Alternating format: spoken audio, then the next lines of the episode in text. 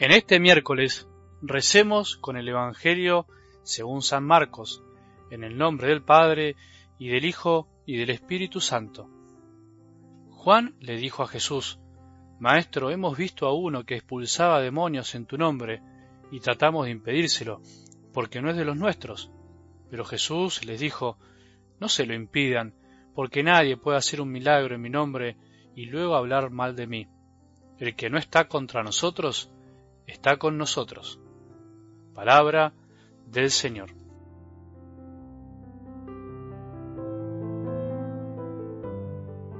El enamorarse de las cosas que hacen bien, como de la palabra de Dios, lleva su tiempo, su trabajo, su entrega.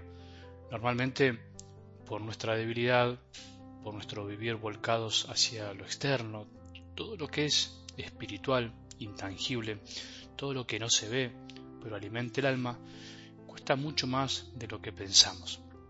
Cuesta ser fieles y constantes en la oración, cuesta y es arduo ser fieles en meditar cada día la palabra de Dios. No se es hombre y mujer de oración, de contemplación, de un día para el otro, como por arte de magia. Más allá de la vida espiritual y de la fe, todo gran hombre, decía San Alberto Hurtado, se forjó en el silencio, se forja en el silencio. No hay grandes hombres en la historia de la humanidad que no se hayan fraguado en el silencio. Y para hacer silencio interior, inevitablemente necesitamos tiempo y esfuerzo. No existe la vida espiritual desde un clic o con un clic o mirando las redes sociales. Es verdad que recibimos este audio en un clic. Te levantás a la mañana y ya lo tenés, como pan caliente en un abrir y cerrar de ojos, pero la previa no es un clic, me refiero a que la preparación no es de dos minutos y por eso siempre te recomiendo y te aclaro que no te alcanzan estos minutos de escucha para que interiorices el mensaje de la palabra de Dios. Tenés que hacer también tu camino. Lamentablemente son muchos los que quedan en el camino de este ir paso a paso, degustando las delicias del mejor alimento del hombre, la palabra de Dios.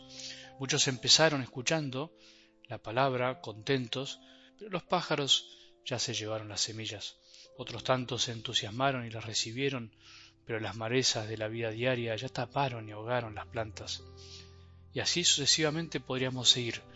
¿Queremos ver frutos en nuestra vida al escuchar la palabra de Dios? Seamos fieles y constantes, seamos perseverantes, nunca pensemos que ya está, Nunca nos creamos completos, nunca digamos, ya lo escuché, nunca digamos otra vez lo mismo. Esa es la clave.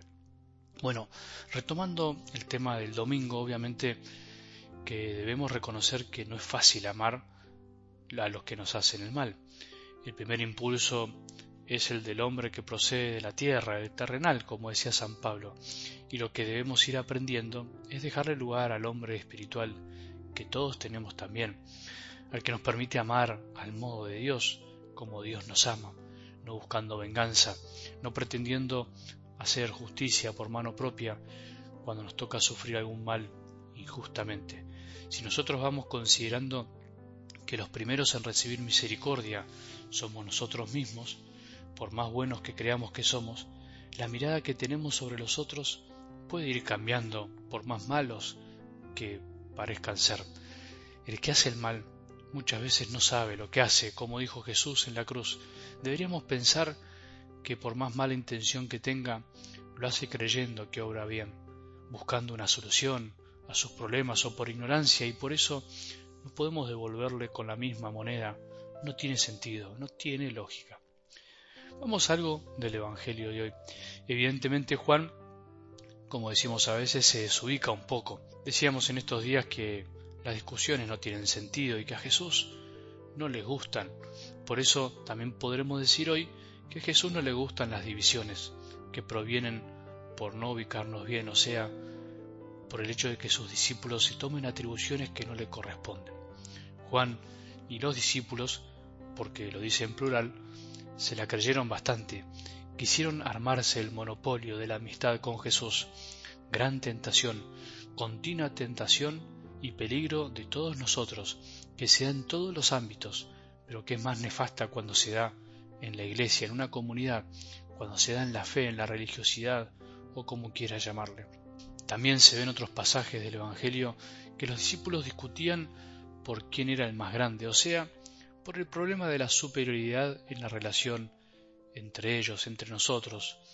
Hoy se plantea el problema de creerse los más grandes, pero en relación a los más lejanos con respecto a Jesús, a los que parece que no lo siguen de cerca, que no fueron elegidos, que no son del círculo íntimo.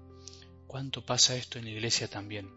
El verdadero afecto siempre es inclusivo, no busca excluir, no quiere poseer al otro. En este caso, el Evangelio muestra que los discípulos pretendían que Jesús sea solo de ellos y que además se amolde a ellos, a sus criterios, a su forma de ver las cosas. No entendimos nada de Jesús, no lo conocemos realmente si nos creemos que solo nosotros podemos hacer el bien en nombre de Él.